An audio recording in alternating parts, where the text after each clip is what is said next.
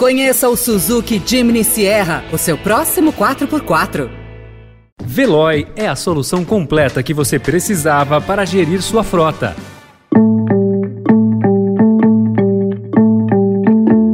Olá, começa agora mais uma edição do Notícia no seu Tempo, um podcast do Estadão para você ouvir as principais informações do jornal. Esses são os destaques do dia. STF inicia julgamento que vai decidir se orçamento secreto é constitucional e Congresso tenta mudar regras. Comissão do Senado aprova PEC que amplia teto de gastos. E na Copa do Mundo, Marrocos elimina a Espanha e pela primeira vez passa das oitavas de final. Hoje é quarta-feira, 7 de dezembro de 2022. Estadão apresenta Notícia no seu tempo.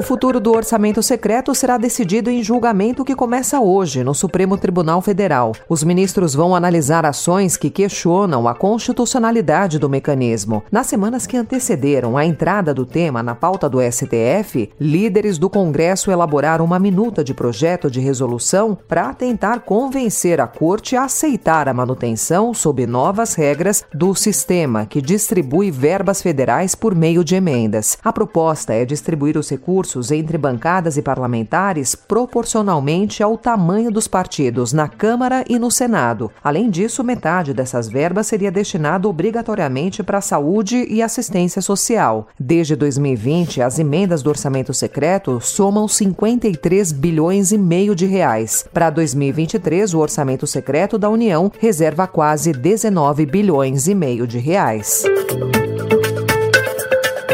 O atual presidente da Petrobras, Caio Paes de Andrade, foi anunciado ontem como futuro secretário de Gestão e Governo Digital do governador eleito Tarcísio de Freitas. Além dele, o atual secretário de Comércio Exterior do Ministério da Economia, Lucas Pedreira do Couto Ferraz, assumirá a Secretaria de Assuntos Internacionais. Após sondar Paulo Guedes para a Secretaria da Fazenda e receber a sinalização de que o convite não seria aceito, Tarcísio escolheu dois nomes ligados ao atual ministro da Economia para compor compor o primeiro escalão paulista.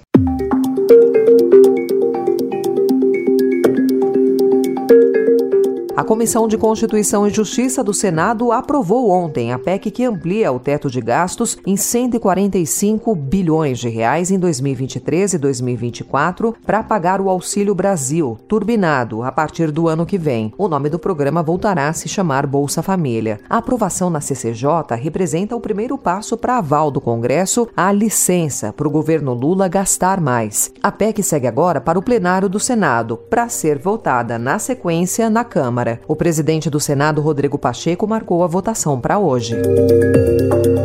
O conflito na Fiesp vai ganhar um novo capítulo na próxima semana que promete acirrar a briga que começou desde a eleição de Josué Gomes da Silva para presidir a entidade. Representantes de 86 sindicatos conseguiram marcar para as duas horas da tarde da próxima segunda-feira uma Assembleia Geral para afastar o atual mandatário. O movimento é consequência de uma disputa que começou durante as eleições presidenciais. Por trás do levante está Paulo Scaff, que comandou a Fiesp por 18 anos. Para uma pessoa que acompanha a disputa, Josué estaria em uma situação difícil e as chances de um impeachment são reais. Procurada, a Fiesp não comentou o caso.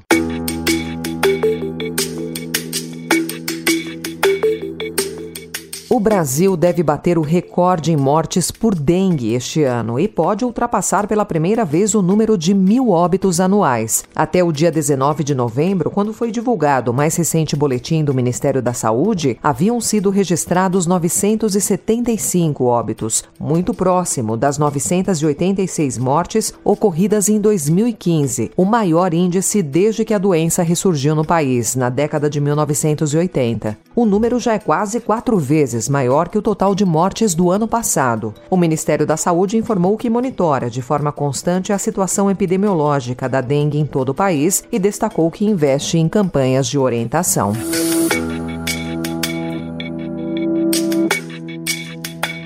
A vacina contra a chikungunya, produzida por uma farmacêutica francesa em parceria com o Instituto Butantan, apresentou persistência dos anticorpos após um ano de vacinação com dose única em participantes do ensaio clínico. A testagem foi feita após as boas respostas do estudo de fase 3.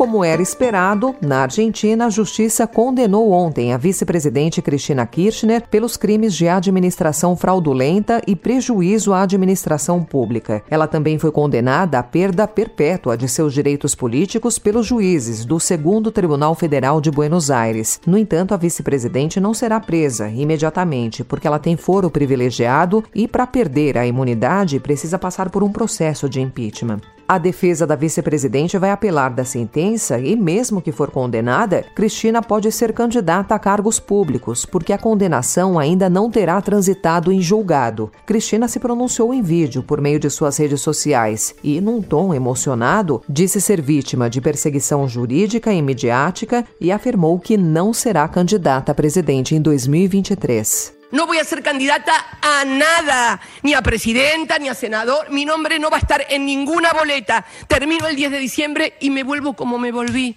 el 10 de diciembre del 2015 a mi casa, a la misma casa, a la misma casa de donde salí un 25 de mayo del 2003 para acompañar a quien fuera mi compañero. Noticia no seu tempo.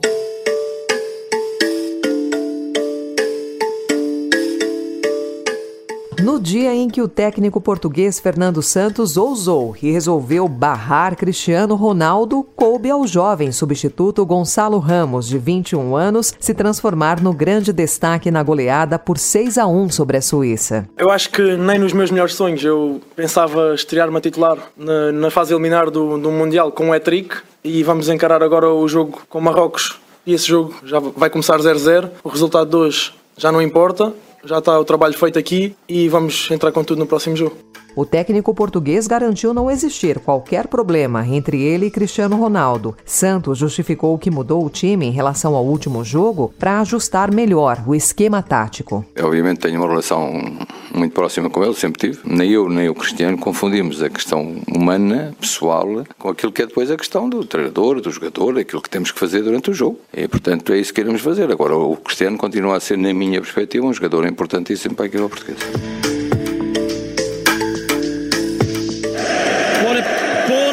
in Spain can send them home with a chance to win it and go through. Hakimi E em partida histórica, o Marrocos eliminou a Espanha após o empate por 0 a 0 em 120 minutos e vitória por 3 a 0 nos pênaltis. E está nas quartas de final da Copa do Mundo pela primeira vez. Os marroquinos são a única seleção africana a permanecer no torneio e agora enfrentarão Portugal.